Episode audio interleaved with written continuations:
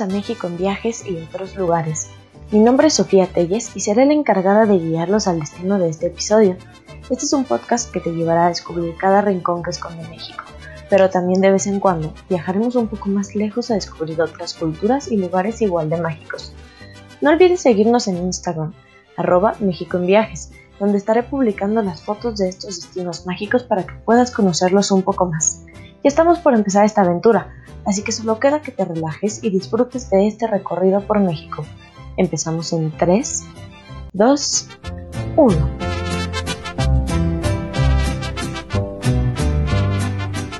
Bienvenidos y gracias por acompañarme en esta nueva aventura.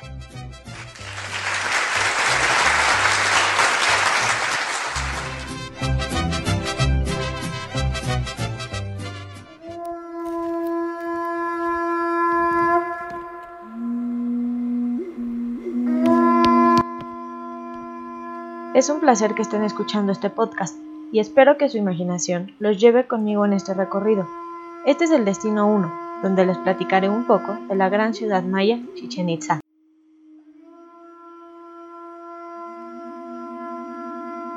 ¿Sabías que la ciudad maya fue nombrada Patrimonio de la Humanidad por la UNESCO en 1998? Si no sabes bien lo que esto significa, quiere decir que la ciudad maya Chichen Itza es un sitio de gran importancia histórica y que a través de este programa se busca preservar y proteger la herencia cultural de estos sitios para futuras generaciones. Pero Chichen Itza no es solo un patrimonio de la humanidad, sino que también es una de las siete maravillas del mundo moderno.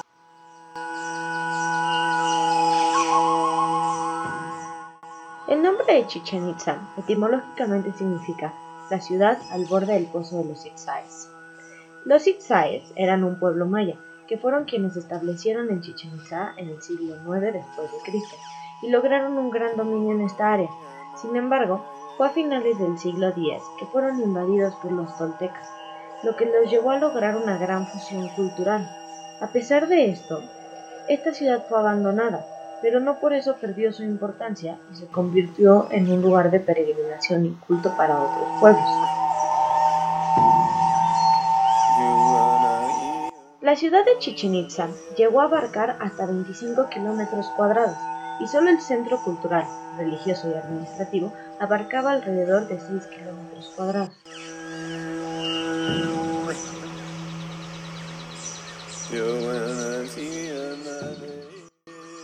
Dentro de esta gran ciudad se encuentra el cenote sagrado, que fue el corazón de las actividades religiosas no solo para Chichen Itza, sino para toda la zona maya.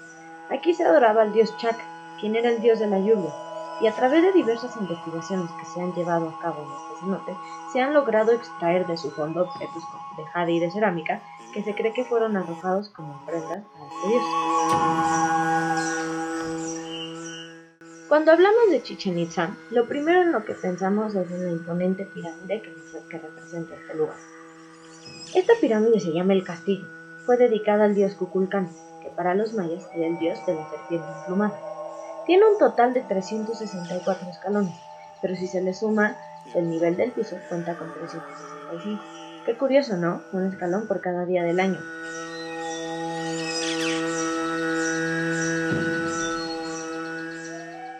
Si ves la pirámide de frente, puedes observar que junto a los escalones se encuentran unas cabezas de serpiente de cada lado.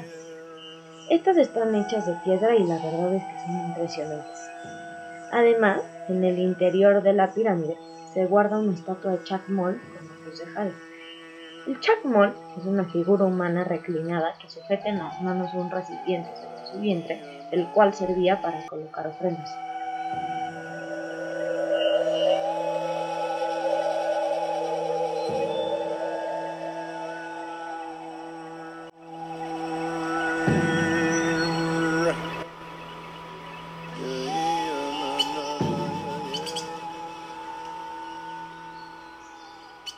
Chichen Itza ocurren diferentes fenómenos naturales.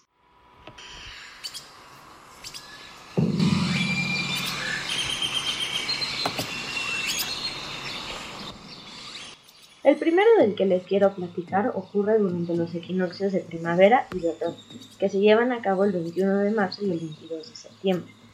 En palabras simples, un equinoccio es cuando el Sol se pone de forma perpendicular al ecuador, es decir, en 90 grados. En la escalera norte de la pirámide dedicada al, dios Kukulkan, se crean siete triángulos que se unen a las cabezas de serpiente hechas de piedra, las cuales les conté anteriormente.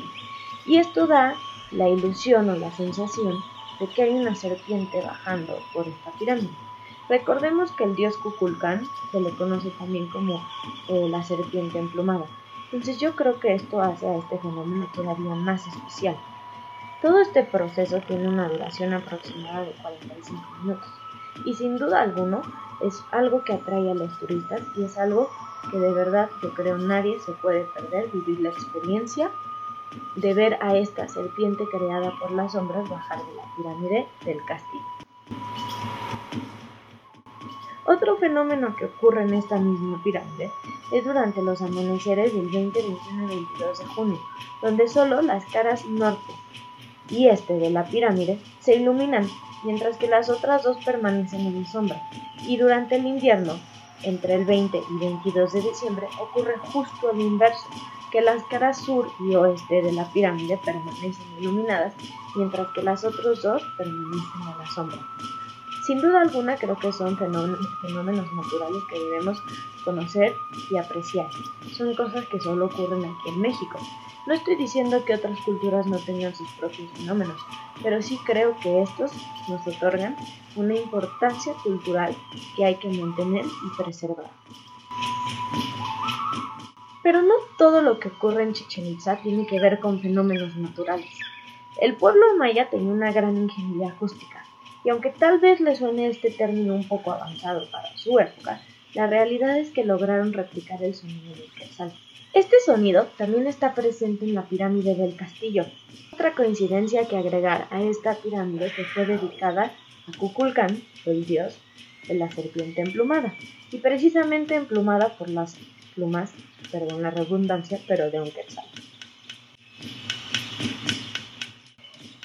El quetzal es considerada como una de las aves más hermosas del mundo y con uno de los cantos más hermosos del mundo.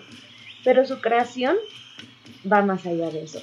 Y aquí te voy a contar la leyenda de esta ave tan única y magnífica. Se cree que el quetzal nació de los dioses Cuculcan y Tepeu, pero nació de su soplido. Es decir, cuando estos dos dioses se decidieron a crear el quetzal, solo emitieron un soplido, logrando así que las hojas de un árbol que se le llama el guayacán cayeran. Mientras éstas caían, tomaban la forma de esta ave.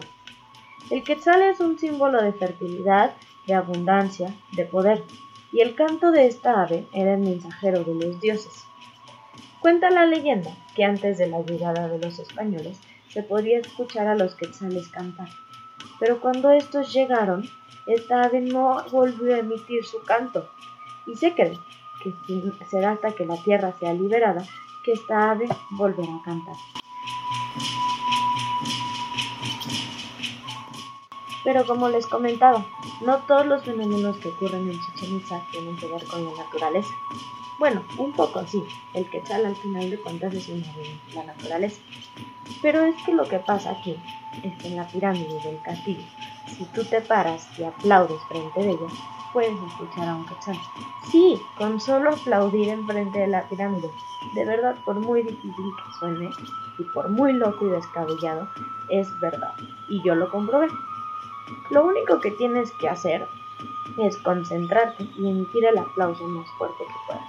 Después de aplaudir, podrás escuchar el ligero sonido que simula el canto de un quetzal. Se recomienda que solamente una persona lo haga por un grupo para que así se pueda apreciar este sonido, ya que si varios empiezan a aplaudir, pues el sonido se pierde entre los aplausos de la otra persona.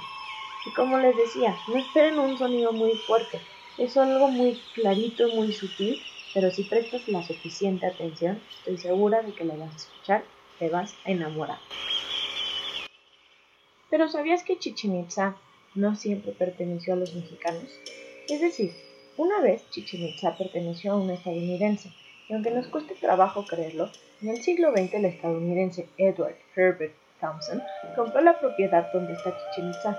Su principal objetivo era limpiar el cenote sagrado para poder extraer los objetos que fueron arrojados como ofrendas.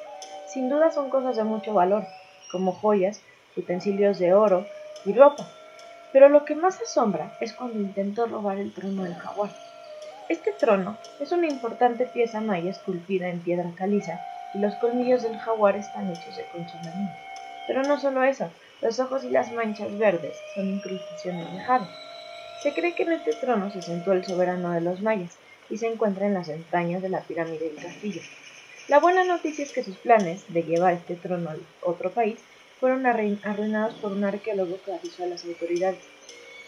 No fue hasta 1926 que el gobierno mexicano expropió los terrenos de donde se encontraba la hacienda Chichén y demandó a Thompson acusándolo de haberse adueñado de manera ilegal de este patrimonio. Pero en 1945 la Suprema Corte de Justicia de la Nación falló a favor de Thompson, declarando que él había comprado la propiedad de manera legal y que tenía derecho a explorar y exportar todo lo que había dentro de su propiedad. Increíble, ¿no? Otro dato es que en Chichen Itza está el juego de pelota más grande de Mesoamérica, con 70 metros de ancho y 169 metros de largo. La idea de este juego era lograr meter la pelota de caucho por los aros que se encontraban en lo alto de los muros utilizando los codos, las caras y las rodillas. Y el equipo ganador normalmente era sacrificado como prenda un Itza es la segunda zona arqueológica más visitada en México después de Teotihuacán. Sin duda alguna, un lugar que todos debemos de conocer. Si te estás preguntando cómo llegar a Chichen Itza, lo primero que tendrás que hacer es tomar un vuelo de la Ciudad de México a la ciudad de Mérida. Claro, también puedes hacer este recorrido en carro, pero será muchísimo más largo, aunque estoy segura que los paisajes que verás en la carretera valdrán la pena. Una vez que has llegado a la ciudad de Mérida, deberás de tomar la carretera a Cancún y aproximadamente a 120 kilómetros de Mérida se encuentra la ciudad de Chichen Itza. El horario de entrada a este lugar empieza a las 8 de la mañana y termina a las 4 de la tarde. En realidad, Chichen Itza cierra a las 5, pero el último acceso se permite hasta las 4 de la tarde. Y el precio de entrada es el siguiente. Para nacionales, es decir, para gente que pueda comprobar que vive en México, el costo es aproximadamente de 210 pesos, mientras que para los extranjeros es de 500 pesos aproximadamente. Sin duda alguna, es un lugar que debemos de conocer y que te transportará al mundo nuevo.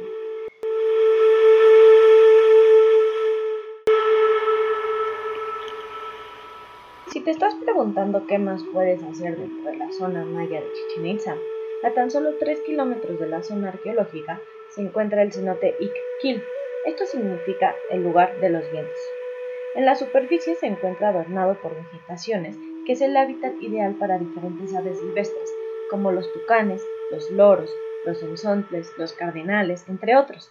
Y por las noches, Ikkil es una mezcla de varios sonidos de ranas, grillos y monos, ya que este lugar se encuentra rodeado de árboles, donde también algunos animales silvestres como venados se acercan a disfrutar de la belleza de este lugar.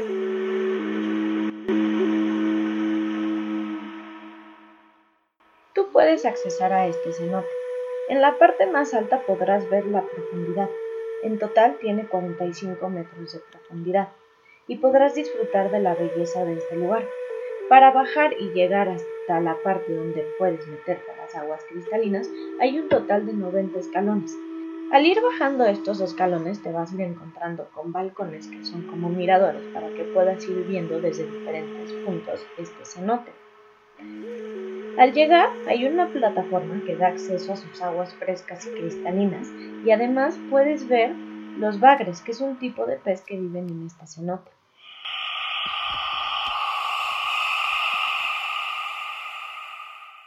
Las horas de acceso van desde las 8 de la mañana hasta las 5 de la tarde. Eso nos da el tiempo perfecto para poder recorrer primero la zona arqueológica de Chichen Itza y después ir a tomar un baño fresco en estas aguas cristalinas al cenote Ikquil.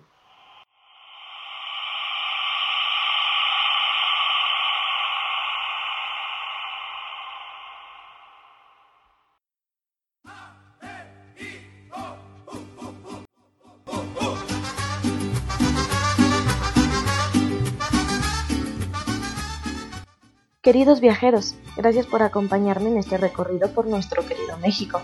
Recuerden seguirnos en Instagram, arroba México en Viajes, donde también podrán mandarme las sugerencias al destino de la próxima semana. Estamos concluyendo nuestro viaje y con esto no me queda más que darles las gracias y decirles que los espero en el próximo episodio de México en Viajes y otros lugares. No olviden compartirnos con sus familiares y amigos y los espero la próxima semana para descubrir juntos un paraíso nuevo. Hasta pronto. Bye.